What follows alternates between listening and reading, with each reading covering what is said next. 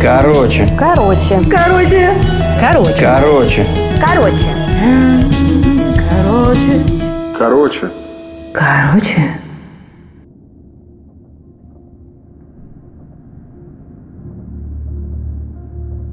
Через несколько лет после войны отец, кадровый военный, вернулся на родину из оккупированной Германии с женой и четырехлетним сыном, который по причине малолетства и немецкой няньки говорил по-немецки лучше, чем по-русски.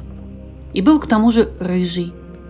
Тут же окрестными детьми, да и взрослыми, был заподозрен в том, что отцу он не родной, а приемный, немецкий мальчик.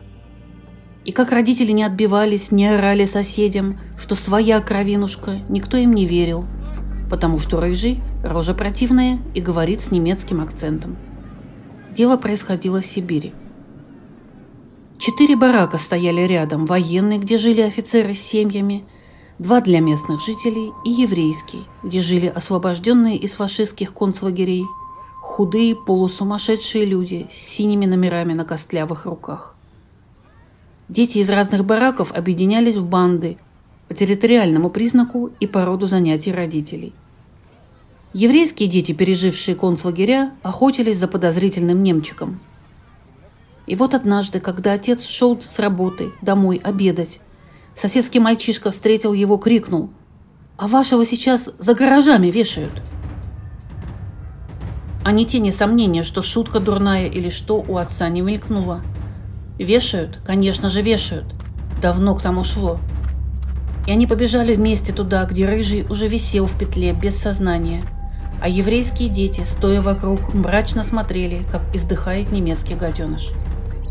Вынув сына из петли, отец схватил одного из этих детей, как заложника, и затащил обоих к себе в комнату барака.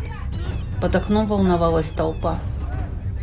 И в эту толпу, когда сын вздохнул и пришел в себя, отец выкинул с крыльца заложника.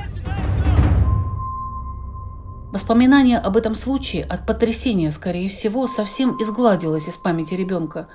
И только лет 15 спустя, когда он поступил на юридический факультет – и стал проходить судебную медицину. И был такой пункт – странгуляционная борозда. Он вспомнил, что уже видел эту странгуляционную борозду у себя на шее. И картина шумящей толпы под окнами и отца, выкидывавшего какого-то подростка вниз, обрела свой смысл. А с мальчишкой, что был организатором вешания, война шла все детство. Ну, потому что не нравился он им, хотя по-немецки к тому времени уже не говорил но и ребят из еврейского барака понять можно. Времени после войны прошло не так много, чтобы забыть.